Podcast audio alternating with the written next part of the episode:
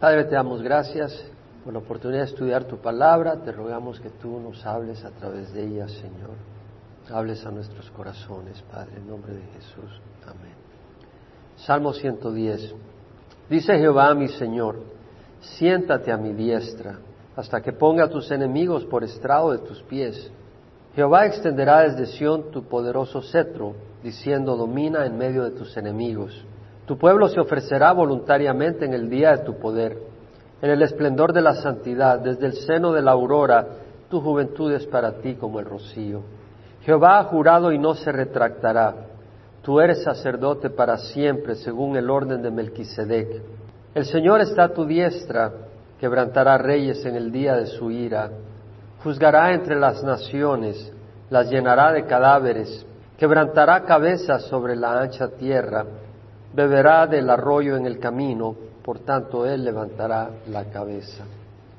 Este es un salmo mesiánico que apunta a la venida del Señor y su reino desde Jerusalén, gobernando por mil años el reino milenial. Y empieza diciendo, dice Jehová a mi Señor. Si se da cuenta, la primera palabra Señor es en letras mayúsculas. Y cuando es toda la palabra Señor en letras mayúsculas, el texto original es Jehová. Y el segundo, la palabra Señor es solo la S mayúscula porque se refiere al Señor Dios, pero las demás es en minúscula y ahí es la palabra Señor, Adón o Adonai. En este caso es Adón. Entonces dice, dice Jehová a mi Señor, siéntate a mi diestra hasta que ponga a tus enemigos por estrado de tus pies. David es el que escribe este salmo y dice, dice Jehová a mi Señor. Bueno, ¿quién sería el Señor de David? O sea, está hablándole a Dios que dice a mi Señor. Bueno, alguien pudiera decir, bueno, se está refiriendo a Saúl, si es que escribió este salmo cuando Saúl era rey y tal vez está diciendo que Dios iba a poner a los enemigos de Saúl bajo sus pies. Pero no, no se refiere a Saúl. Estamos convencidos por muchas razones. La mayor razón es que el Señor mismo Jesucristo hace referencia de que este salmo es hacia Él. Pero también otra razón bíblica es que cuando el salmista escribe este salmo, hace referencia de que ese Señor a quien Dios le dice, siéntate a mi diestra, es también sacerdote. Saúl jamás fue un sacerdote. No pudiera haber tocado el sacerdocio, hubiera sido juzgado por Dios porque no le correspondía. En el versículo 4 dice, tú eres sacerdote para siempre según el orden de Melquisedec. Saúl sabemos que nunca tomó la posición de sacerdote de parte de Dios. Entonces se refiere al Mesías. La palabra Señor, dice Jehová a mi Señor, la palabra en el hebreo es Adón. ¿Qué quiere decir Señor? Como cuando uno dice, dígame Señor, a un dueño, a un amo, a una persona con autoridad. Y la palabra en el hebreo se aplicaba a un dueño de propiedad o de gente, de esclavos, o a un esposo en el sentido de que es la cabeza de su esposa, es por decir así el dueño de su vida, por decir así en el buen sentido. También se aplicaba a un gobernador, a un rey. Tú por respeto le decías Señor. También era un título que se le daba a Dios, que refleja respeto y sometimiento de parte de uno cuando uno se refiere hacia Dios y nosotros mismos lo usamos, Señor, ayúdanos o Señor, te alabamos. Y refleja respeto y refleja también sujeción, que estamos sujetos como un siervo a su Señor. En Génesis 18, 27, leemos que Abraham, haciendo referencia y hablando con Dios, negociando con Dios, porque Dios iba a destruir Sodoma y Gomorra y las ciudades vecinas. Y Abraham negociando con Dios, vemos que le dice en el versículo 27, he aquí ahora me he atrevido a hablar al Señor, yo que soy polvo y ceniza. Yo me he atrevido a hablar a Adón, al Señor. O sea, está diciéndole, yo que soy nadie, polvo y ceniza, al Señor, a mi Señor. Está refiriéndose a Dios como Señor. En jueces 13 leemos también cómo en el versículo 8, Manoa, el papá de Samson, cuando el ángel del Señor se le aparece a su esposa y le dice de que ella, habiendo sido estéril, iba a tener un bebé, Manoa implora a Jehová, dice, y dijo, te ruego, Señor, que el hombre de Dios que tú enviaste venga otra vez a nosotros para que nos enseñe lo que hemos de hacer con el niño que ha de nacer. Entonces vemos que Manoah le pide a Jehová y le dice, te ruego Señor, una, una posición de humildad hacia el Señor. En Génesis 31 vemos que también es un término que se aplica de una persona a su padre. En Génesis 31, 34 al 35 vemos que cuando huye Jacob con Raquel y Lea y con sus hijos de su suegro Labán y se lleva a sus esposas, a sus hijos y sus rebaños de regreso a Canaán. Vemos que Raquel había tomado los ídolos domésticos, los había puesto en los aparejos del camello, los ídolos domésticos del papá, eran idólatras, y se había sentado sobre ellos. Y Labán buscó por toda la tienda, pero no los encontró. Y ella dijo a su padre, no se enoje mi Señor, porque no pueda levantarme delante de ti, pues estoy con lo que es común entre las mujeres. Y él buscó, pero no encontró los ídolos domésticos. Es decir, Raquel se había escondido los ídolos domésticos y el papá le dice, déjame chequear. Le dice, no, no me puedo levantar porque tengo lo que ocurre con las mujeres. Y dice, ok, pero cuando se refiere a su padre le dice, no se enoje mi Señor. Vemos ese respeto. Hoy en día le dicen, bueno, mi viejo, aquí y allá, pero había un respeto más grande en el Antiguo Testamento cuando se referían a su papá, aunque uno puede decir mi viejo con cariño, pero había un respeto muy grande hacia los padres.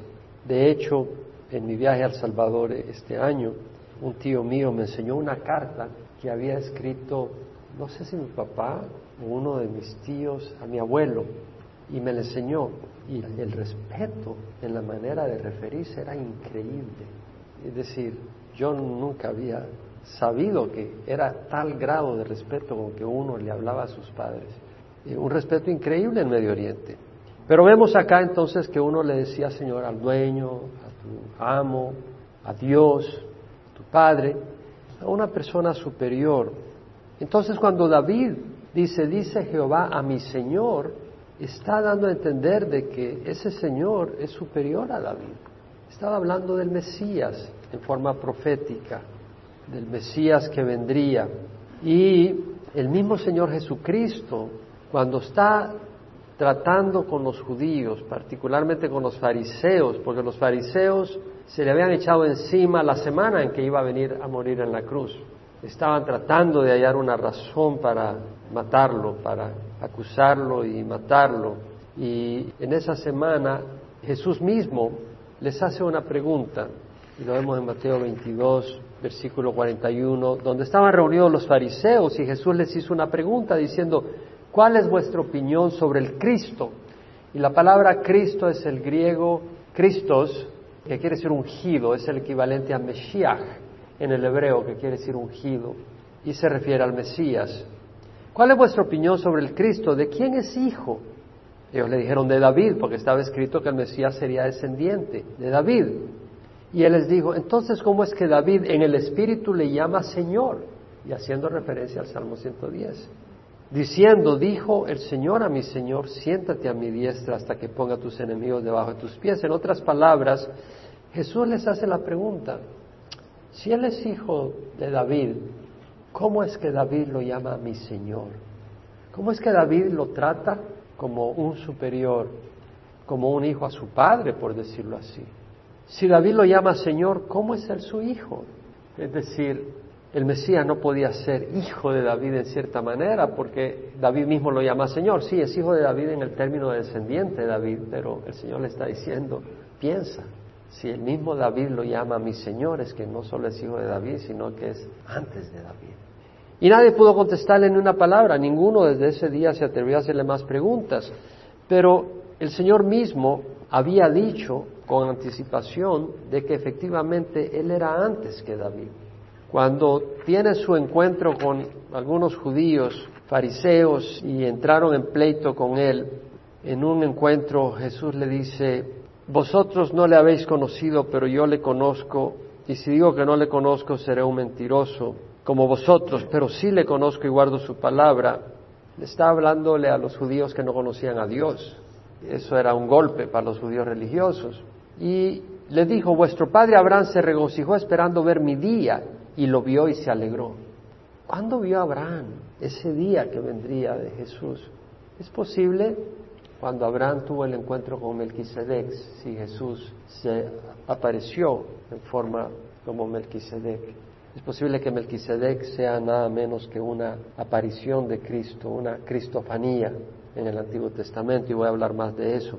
Pero los judíos le dijeron, aún no tiene 50 años, si has visto a Abraham, Abraham anduvo como dos mil años antes de Cristo. O sea, dos mil años antes. Le dice, ¿cómo es que no tiene ni 50 años y has visto a Abraham? Y Jesús le dijo, en verdad, en verdad os digo, antes que Abraham naciera, yo soy. Entonces tomaron piedras para tirárselas, pero Jesús se ocultó y salió del templo. Entonces vemos de que Abraham, que estaba dos mil años antes, y aproximadamente mil años antes de que viniera David al mundo, Jesús era antes de Abraham. Entonces, ¿qué estoy diciendo con todo esto? Bueno, Jesús desciende de David, pero es preexistente y superior a David. Jesús desciende de Abraham, pero es preexistente y es superior a Abraham. ¿Quién es el padre de la fe? Abraham. ¿Quién tenía un corazón de acuerdo a Dios? David, ¿cierto? Y de igual manera, Jesús desciende de María, pero Él existe y es superior a María. ¿Por qué? Porque no son los lazos de sangre. Jesús existe desde la eternidad. Lo leemos en el Evangelio de San Juan. En el principio estaba el verbo, el verbo estaba con Dios y el verbo era Dios. Él estaba en el principio con Dios. Todas las cosas fueron hechas por medio de Él.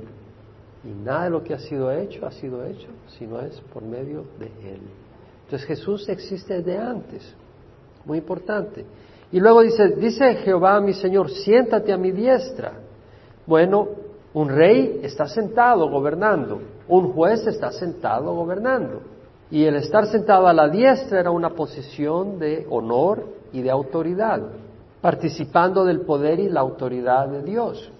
En Apocalipsis 3:21 leemos que el Señor dándole el mensaje a la iglesia en la Odisea le dice, al vencedor le concederé sentarse conmigo en mi trono, como yo también vencí y me senté con mi Padre en su trono. Entonces Jesús mismo le está diciendo a la iglesia de Apocalipsis, yo me senté con mi Padre en su trono, a la derecha del Padre.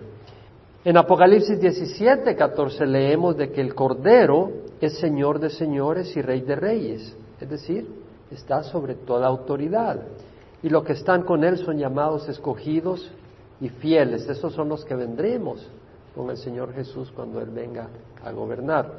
En Efesios 1, del 19 al 22, leemos que el Señor, a través de Pablo, Pablo habla de la grandeza del poder de Dios y dice, la grandeza del poder de Dios para con nosotros los que creemos, a favor nuestro, conforme a la eficacia de la fuerza de su poder, el cual obró en Cristo cuando lo resucitó entre los muertos. Ese poder con que Dios resucitó a Cristo de los muertos está disponible y está a favor nuestro. Y dice, y le sentó a su diestra en los lugares celestiales.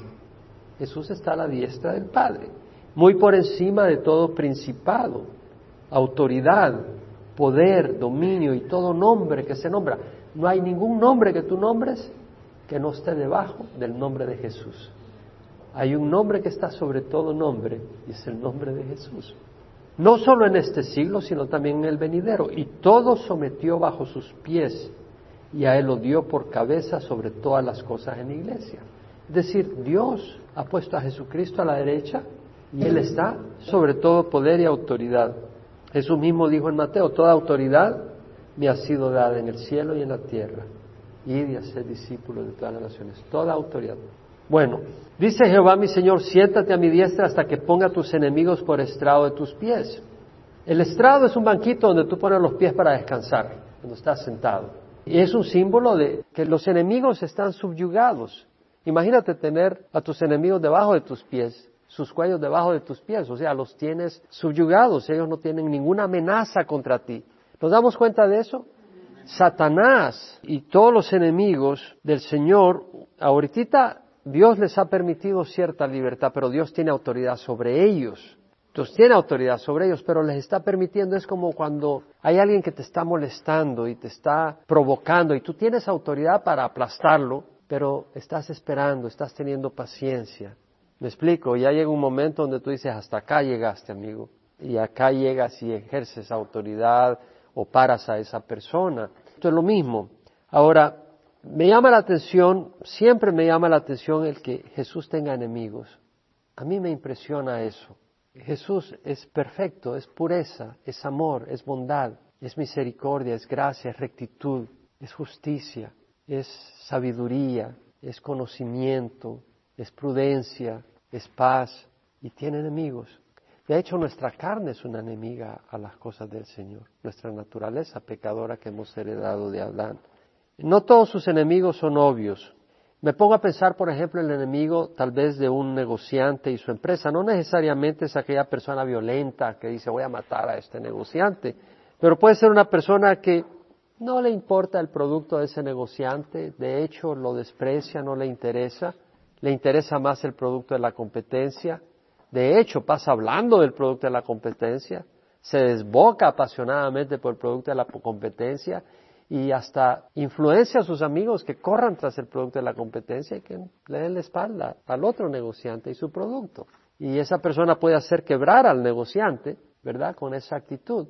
Pienso también de los enemigos de un gobernador, no necesariamente con violencia lo asesinan, pero simplemente pueden mostrar desprecio a sus intereses, a sus leyes, a sus metas y muestran mayor interés en las metas del político oponente, opositor y tal vez, bueno, dicen, no, este político no nos va a cobrar impuestos, este político no nos pone leyes, que no podemos ir a más de 55 por hora en el freeway, ahí podemos andar a 120, a mí me gusta este político, este es el que yo quiero votar y no es que tú quieras asesinar al otro político, pero simplemente no tiene nada que ver con él. Y bueno, ¿han oído ustedes hablar de la huelga de brazos caídos en Latinoamérica? En los años 60, 70 y no sé si todavía ahora. ¿Qué es lo que hacían? La gente decía, bueno, no iban a trabajar, todos se paralizaban y, bueno, no, no disparaban nada violentamente contra el gobierno, pero llegaban a votar gobiernos. Y algunas personas les gusta ir a la iglesia, pero en las cosas de Dios andan en huelga de brazos caídos. No están involucrados en nada de lo que tiene que ver con Dios realmente. Y sin darse cuenta son enemigos del Señor. Jesús dijo, el que no está conmigo está contra mí y el que no recoge conmigo desparrama. Jesús es central. Hay otras personas que violentamente se oponen contra el Señor. Este mundo cada vez se opone más a Cristo, a su rectitud, a sus leyes, a sus discípulos, a su moralidad, a su luz. Cuando Jesús venga al final de la tribulación, mira lo que dice, hasta que ponga a tus enemigos por estrado de tus pies. Es decir, el Señor está a la diestra de, de Dios Padre. Pero como digo, y Cristo tiene autoridad pero en la tribulación Dios va a empezar a traer una ira fuerte y la va a lanzar durante la tribulación y va a diezmar a este mundo. Millones y millones van a morir y finalmente el Señor viene a gobernar y todos sus enemigos en ese tiempo son muertos, son puestos a muerte. Pero aún ahí no se acaban todos sus enemigos, porque en el milenio, si bien los que entran que han recibido a Dios en el milenio y se han arrepentido, ellos que entran a vivir a la tierra y reproducirse, sus hijos no necesariamente todos van a tener un corazón hacia el Señor. El Señor va a gobernar con mano de hierro, con vara de hierro, pero eh, no necesariamente todo el mundo va a tener un corazón hacia el reino del Señor. De manera que al final del milenio, Satanás es suelto y engaña a las naciones y millones vienen contra Jesucristo contra la tierra de Jerusalén y viene el Señor y destruye los cielos y la tierra. Y es ahí donde todos los enemigos son puestos bajo sus pies. Realmente tenemos que tener los ojos abiertos. Muchas de las cosas que están ocurriendo acá en nuestro país tiene que ver con una rebeldía contra el Señor. Y vemos esa rebeldía, por ejemplo, en Apocalipsis 16, 8, 9, leemos que cuando el cuarto ángel durante la tribulación derramó su copa sobre el sol, y al sol le fue dado quemar a los hombres con fuego, los hombres fueron quemados con el intenso calor y blasfemaron el nombre de Dios, que tiene poder sobre estas plagas y no se arrepintieron para darle gloria. O sea, el ser humano inconverso, cuando Dios trae su juicio, en vez de arrepentirse, maldicen a Dios. Y lo vemos en el versículo 10 y 11. El quinto ángel derramó su copa sobre el trono de la bestia, es el anticristo, y su reino se quedó en tinieblas y se mordían la lengua de dolor y blasfemaron contra el Dios del cielo por causa de sus dolores y de sus llagas y no se arrepintieron de sus obras. Es aquello como cuando alguien tiene un enemigo y le odia tanto y el enemigo le está dando y le está dando y le está dando y lejos de arrepentirse, aunque me muera yo te odio hasta la muerte. Y ese es el corazón del hombre rebelde contra Cristo. En el versículo 21 leemos de que enormes granizos como de un talento cada uno cayeron sobre los hombres y los hombres blasfemaron contra Dios por la plaga del granizo. Apocalipsis 6 leemos de que eso no solo es para ciertas personas.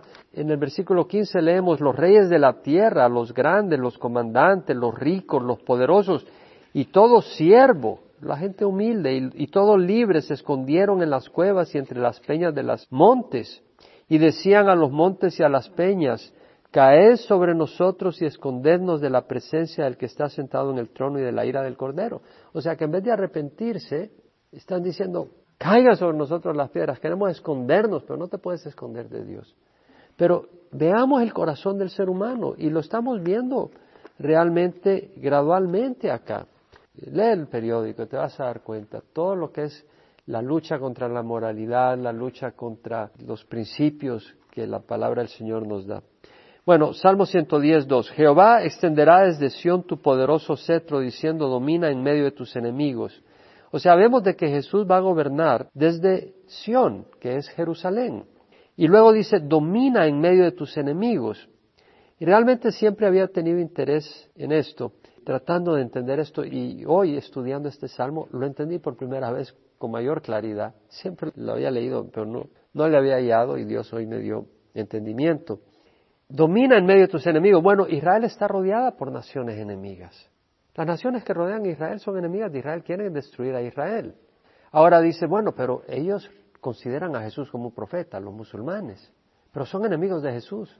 Aunque lo consideren como un profeta, son enemigos de Jesús. ¿Qué hacen con los cristianos? Los matan. Tú no puedes aceptar a Cristo en un país musulmán sin que te asesinen. Tus mismos parientes te matan, es decir, son enemigos de Cristo realmente. Ahora, cuando Jesús venga a reinar, la gente que fue rebelde a Cristo, Cristo los va a matar con el poder de su lengua, dice Apocalipsis 19. Entonces no van a haber enemigos por sí, pero esas naciones, esos lugares alrededor eran lugares enemigos. Ahora, la gente que esté ahí, que venga y que entre, que son gente arrepentida, ¿qué va a pasar con muchos de sus hijos, nietos? Muchos de ellos no van a tener un corazón hacia el Señor. Son los que se van a revelar al final del milenio. Entonces, si no tienen un corazón hacia el Señor, quiere decir de que aún muchos de ellos van a ser enemigos solapados. ¿Sí me explico? Enemigos, por decir así, discretos, no pueden expresar su enemistad hacia el Señor, pero el Señor conoce sus corazones y va a gobernar en medio de ellos. Luego en versículo 3 dice, tu pueblo se ofrecerá voluntariamente en el día de tu poder. El pueblo de Dios se ofrece voluntariamente al Señor. El Señor no nos obliga, sino que venimos con un corazón agradecido. Señor, tú has dado tu vida por nosotros, yo te ofrezco mi vida para servirte. El pueblo de Dios se ofrece voluntariamente distinto a los enemigos del Señor, que porque el Señor gobierna con vara de hierro, ellos se someten. Pero acá vemos que el pueblo de Dios se somete voluntariamente, pero también esta es una profecía de los últimos días, cuando Israel aclame a Jesucristo con agradecimiento porque Él viene y buscando de Él. Jesucristo mismo dijo, en Lucas leemos, Jerusalén, Jerusalén, la que mata a los profetas y apedrea a los que le son enviados. ¿Cuántas veces quise juntar a tus hijos como la gallina a sus pollitos debajo de sus alas, pero no quisistes. He aquí os digo que vuestra casa os queda desierta, y no me veréis más hasta que digáis, bendito es el que viene en el nombre del Señor. Hasta el tiempo en que digáis, bendito es el que viene en nombre del Señor. O sea, va a haber un día en que Israel va a decir, bendito el que viene en nombre del Señor. ¿Cuándo es ese día? Es muy pronto. Israel está en una situación tan crítica rodeada de enemigos tan críticos. Yo les compartí que conocí a una pareja de judíos y la mujer esta, y me acuerdo, su nombre es Michal, me acuerdo, porque los tengo en mi corazón ellos y me sirven para orar por lo de Israel. Me acuerdo como me decía, estamos entre la espada y la pared. Me dice, estamos rodeados de países que tienen misiles dirigidos hacia Israel y si Israel espera, Irán nos acaba. Y si nosotros atacamos, nos acaban todos los países que están alrededor con los misiles. Entonces dice, estamos en una situación imposible. Entonces ellos están en una situación donde el único que los puede salvar es el Mesías. Y vemos, por ejemplo, en Zacarías, como en Zacarías el Señor profetiza, bueno, Zacarías profetiza, pero es el Señor quien le, le, da el conocimiento en Zacarías 14. Yo reuniré a todas las naciones en batalla contra Jerusalén. Y ya vemos que eso está ocurriendo. Las naciones están alineando contra Jerusalén y será tomada la ciudad y serán saqueadas las casas y violadas las mujeres la mitad de la ciudad será desterrada, pero el resto del pueblo no será cortado de la ciudad. Entonces saldrá Jehová y peleará contra aquellas naciones como cuando él peleó el día de la batalla.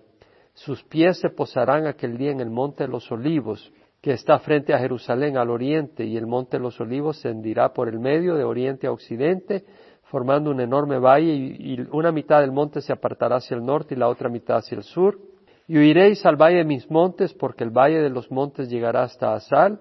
Huiréis tal como huisteis a causa del terremoto en los días de Usías, rey de Judá, y vendrá Jehová mi Dios y todos los santos con él. Y luego vemos en Zacarías 12:10 que dice, derramaré sobre la casa de David y sobre los habitantes de Jerusalén el espíritu de gracia y de súplica, y me mirarán a mí, a quien han traspasado, y se lamentarán por él como quien se lamenta por un hijo único y llorarán por él como se llora por un primogénito. Entonces vemos que el pueblo de Israel en el último momento, el único que logra salvarlos, el único que los salva, la única esperanza es el Mesías. Y ellos lo reciben con brazos abiertos porque es el único que los puede salvar de todos sus enemigos alrededor. Entonces vemos que se va a cumplir esa profecía, tu pueblo se ofrecerá voluntariamente en el día de su poder. Vemos como toda la escritura armoniza Podemos ver Zacarías, podemos ver Apocalipsis, podemos ver tanta profecía. Es increíble que todas estas profecías escritas por distintos autores, cientos o miles de años de distancia, y todas ellas coinciden, coinciden increíblemente. Bueno, y luego dice, tu pueblo se ofrecerá voluntariamente en el día de tu poder, en el esplendor de la santidad. Es decir, el Señor en su santidad brillará resplandecerá en su santidad, porque la santidad del Señor es su luz. Desde el seno de la aurora, desde el seno de la aurora, ¿qué es la aurora? Es el amanecer. ¿Qué es el seno de la aurora? Desde que empieza a amanecer. En otras palabras, cuando el Señor viene, ¿qué es lo que aparece? Es un nuevo día. El Señor viene para empezar un nuevo día. La noche pasa y empieza un nuevo día. Y Pedro dijo, para el Señor un día es como mil años y mil días como un año. Ese día durará mil años, el milenio mil años el Señor Jesucristo gobernando. Tu juventud es para ti como el rocío. ¿Qué quiere decir? Bueno, el rocío aparece todas las mañanas, fresco, cristalino, puro, y de la misma manera la juventud del Señor, su fortaleza, por decir así, es fresca, no decae, no mengua, no se agota, no se cansa. El Señor viene a gobernar con fortaleza que no se agota y permanece frescamente como el rocío cada mañana. Y luego dice, Jehová ha jurado y no se retractará, tú eres sacerdote para siempre, según el orden de Melquisedec. Aquí vemos algo muy importante, porque está diciendo que este Mesías va a ser sacerdote. David no fue sacerdote. Y eso es algo muy interesante. Sabemos que se está refiriendo al Mesías y el Mesías no podía salir de la tribu de Leví. Pues uno dice, bueno, entonces el Mesías va a salir de Leví. ¿Cómo va a salir de Leví si David es de la tribu de Judá y el Mesías tenía que ser de la tribu de Judá por la promesa del Señor a David? De hecho, en el 2 Samuel capítulo 7 leemos la promesa del Señor a David, donde le dice en el versículo 16, tu casa y tu reino permanecerán para siempre delante mí tu trono será establecido para siempre. Entonces, el gobierno universal sobre Israel tiene que caer en manos de un descendiente de la tribu de Judá, de David, porque David es de la tribu de Judá. Y de hecho, Jacob, en Génesis 49, leemos que cuando bendice a las doce tribus, a sus doce hijos, profetiza de sus hijos Y dice la siguiente profecía de Judá, Génesis 49, 8, a ti Judá te alabarán tus hermanos, tu mano en la cerviz de tus enemigos. Se inclinarán a ti los hijos de tu padre. En otras palabras, Judá va a ser la tribu que va a gobernar a todo Israel. Cachorro de león es Judá. Jesús es el león de Judá. De la presa, hijo mío, ha subido, se agazapa, se echa como león o como leona. ¿Quién lo despertará? El cetro no se apartará de Judá, ni la vara de gobernante de entre sus pies. Entonces vemos de que el Mesías tenía que venir desde que Jacob profetizó, tenía que venir de Judá, el Mesías. Pero ahora vemos de que dice algo increíble acá, que el Mesías sería sacerdote. Ahora, habría una contradicción, a menos que lo aclare, como lo ha aclarado diciendo según el orden de Melquisedec. Y aquí vamos a elaborar un poco porque es importante. Número uno, ¿qué hacía el sumo sacerdote? El sumo sacerdote llevaba a cabo sacrificios para aplacar la ira de Dios a favor del pueblo. El pueblo no podía venir a la presencia de Dios al lugar santísimo del tabernáculo. ¿Por qué? Porque ese lugar no podía entrar nadie excepto el sumo sacerdote. Y después de llevar a cabo sacrificios por los pecados del pueblo, entonces entraba el sumo sacerdote a la presencia de Dios haciendo intercesión por el pueblo, pero por medio de sacrificio. Y luego el sumo sacerdote bendecía al pueblo de parte de Dios. De hecho, el Señor a través de Moisés le habló a Moisés diciendo, habla a Aarón, porque los sumos sacerdotes tenían que ser descendientes de Aarón, y a sus hijos y decirles, así bendecirás a los hijos de Israel. Les diréis, Jehová te bendiga y te guarde. Jehová haga resplandecer su rostro sobre ti y tenga de ti misericordia. Jehová alce sobre ti su rostro y te dé paz. Así invocarán mi nombre sobre los hijos de Israel y yo los bendeciré. O sea, Dios le dijo a Moisés, habla a Aarón y a sus hijos que bendigan al pueblo y yo los voy a bendecir. Esa era la labor del sumo sacerdote. Ahora, Jesús viene a ser sumo sacerdote, tú eres sacerdote para siempre. Ahora, si el Señor iba a honrar la bendición proclamada por Aarón y por sus hijos, ¿cuánto más va a honrar la bendición proclamada por Jesucristo? Mucho más. En Hebreos 4 leemos la declaración del autor, que es el Espíritu Santo, y dice, versículo 14, teniendo pues un gran sumo sacerdote que trascendió los cielos, Jesús el Hijo de Dios, retengamos nuestra fe, el sacerdote no hace intercesión por los perfectos, hace intercesión por los pecadores. Y se retengamos nuestra fe, porque no tenemos un sumo sacerdote que no pueda compadecerse de nuestras flaquezas, sino uno que ha sido tentado en todo como nosotros, pero sin pecado. Entonces dice, tenemos un sumo sacerdote que es sensible a nuestras necesidades, que sabe nuestras debilidades. Y luego dice, acerquémonos con confianza al trono de la gracia para que recibamos misericordia y hallemos gracia para la ayuda oportuna. Entonces vemos la invitación a venir a este sumo sacerdote. Ahora vemos que es sumo sacerdote de acuerdo a la orden de Melquisedec ahora. Jesús es no solo un sumo sacerdote, sino de acuerdo a la orden de Melquisedec. ¿Quién es Melquisedec? Bueno, si vamos a Génesis capítulo 14, leemos cuando Abraham le notifican que los reyes de Elam, de Sinar y de otros lugares, de cuatro lugares, han venido contra el rey de Sodoma, de Gomorra. Cuatro reyes vienen contra cinco reyes. Y se llevan despojos de Sodoma y se llevan a Lot que estaba viviendo ahí, en Sodoma. Y se los llevan cautivos. Entonces cuando le avisan a Abraham, Abraham prepara a los siervos, porque tenían muchas riquezas y muchos siervos, prepara a los siervos y va tras los reyes que habían llevado cautivos a Lot y los derrotan y se traen a, Lot y lo liberan, etcétera. Y vemos que cuando está Abraham de regreso se encuentra con Melquisedec, esta figura que menciona el Salmo. Y leemos en el versículo 17 que a su regreso, Melquisedec, rey de Salem, Salem quiere decir paz, de ahí viene Shalom, sacó pan y vino, él era sacerdote del Dios Altísimo. Ahora, este sacerdote no es descendiente de Abraham. Él no es hijo de Abraham. Abraham se encuentra con este sacerdote. Entonces, Melquisedec no es descendiente de Abraham ni es descendiente de la tribu de Leví. Y lo bendijo Melquisedec a Abraham, diciendo, bendito sea Abraham del Dios Altísimo, creador del cielo y de la tierra, y bendito sea el Dios Altísimo que entregó a tus enemigos en tu mano, y le dio a Abraham el diezmo de todo. Entonces Abraham le da el diezmo al Melquisedec, lo que muestra que Melquisedec era superior a Abraham, porque Abraham es el que le da el diezmo y quien bendice a Abraham es Melquisedec. Y el que bendice es superior al que recibe la bendición. Es decir, tú pides la bendición de Dios, ¿no? Y acá es Melquisedec el que está bendiciendo a Abraham. Ahora es interesante que dice Melquisedec es rey de Salem rey de paz. Y también vemos de que es sacerdote del Dios Altísimo. Toda esa región, la región de Canaán, eran idólatras. De hecho, Dios les dio 400 años para que se arrepintieran, y como no se arrepintieron, cuando entró el pueblo de Israel hizo matazón por todo ese lugar. Sacrificaban a sus hijos, eran idólatras, era terrible.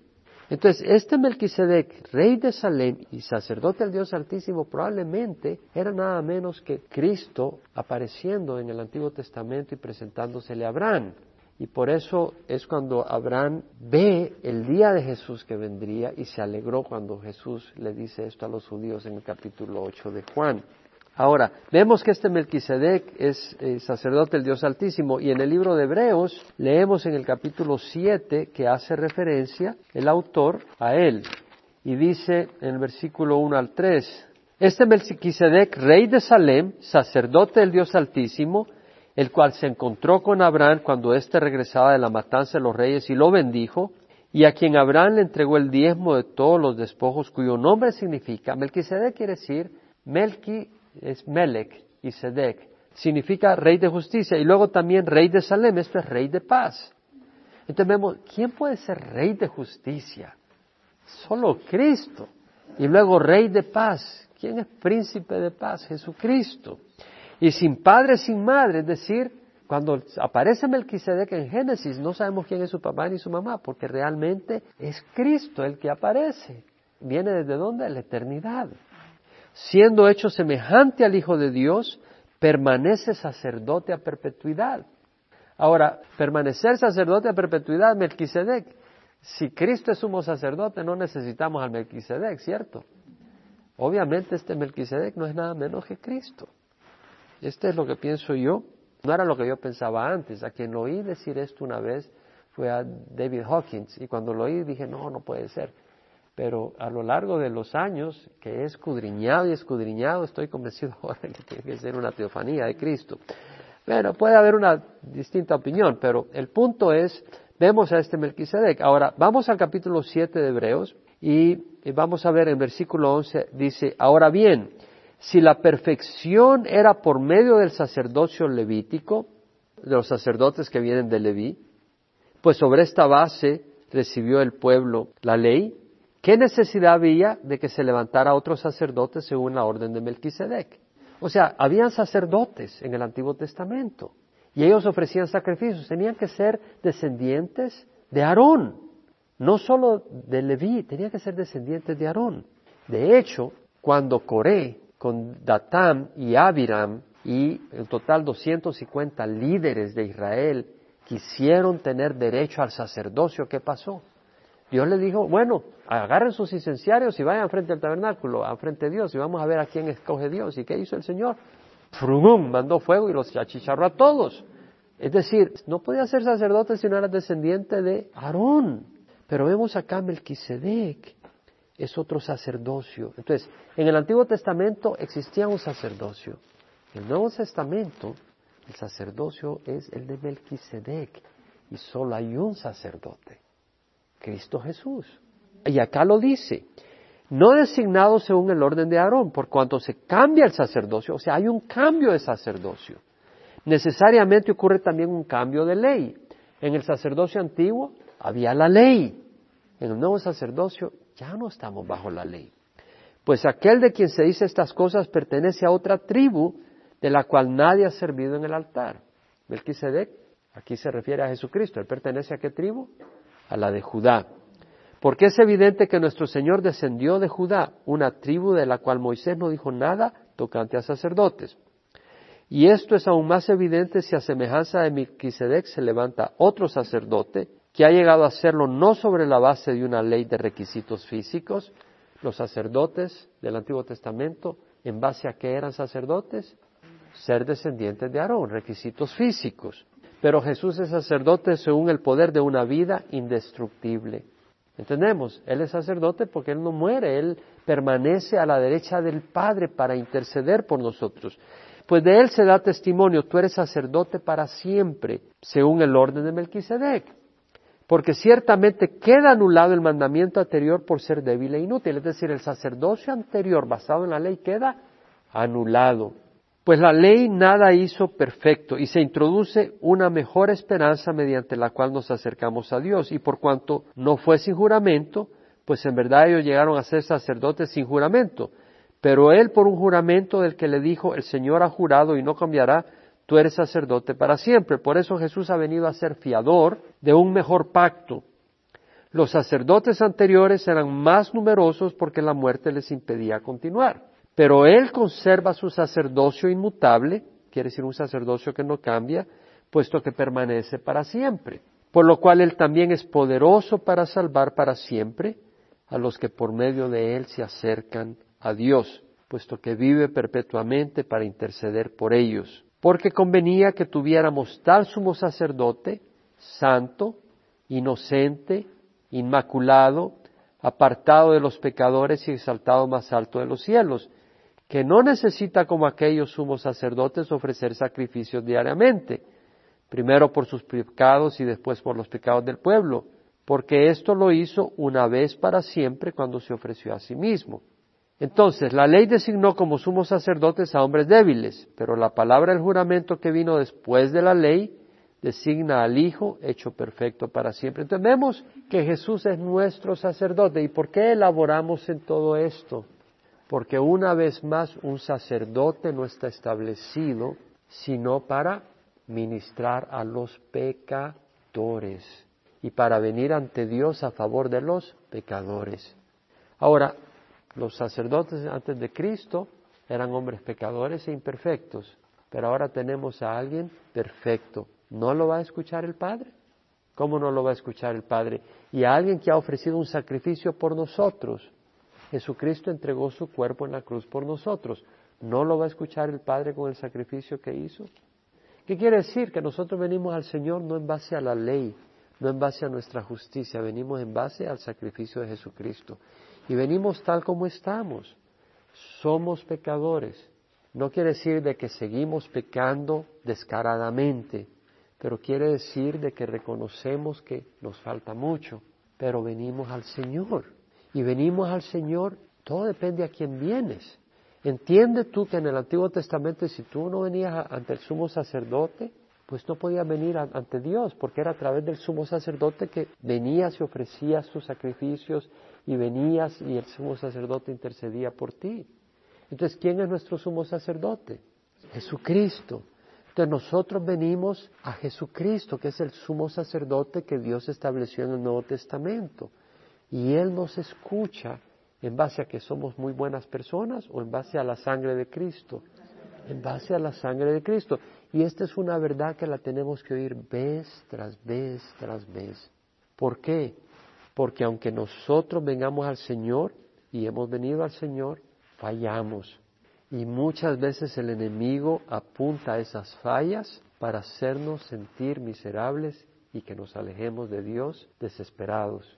Pero es al contrario. Nuestra esperanza está en el sumo sacerdote que ofreció sacrificio por nuestros pecados.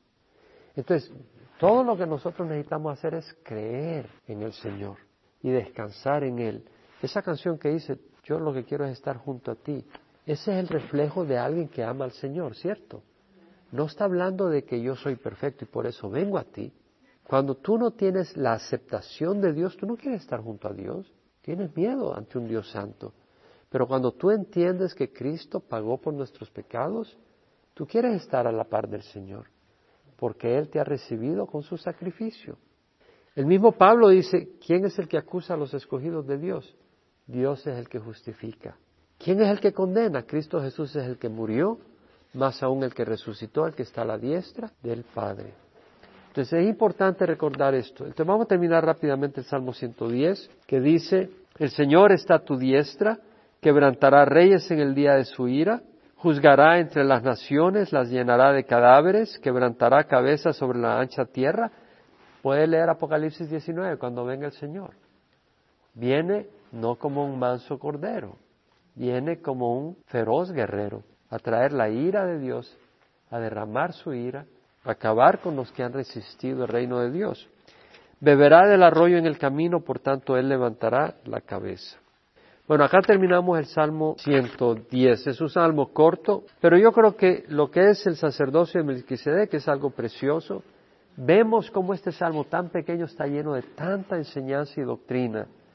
Habla de Melquisedec, nos habla de un sacerdocio que no es de acuerdo a la orden de Leví, de Aarón, sino que es en base no a requisitos físicos, sino a una vida indestructible. Nos habla de un cambio de sacerdocio. No es el sacerdocio levita, sino que es el sacerdocio de la orden de Melquisedec. ¿Verdad? Y una vez más recordamos que el sacerdote está para los pecadores.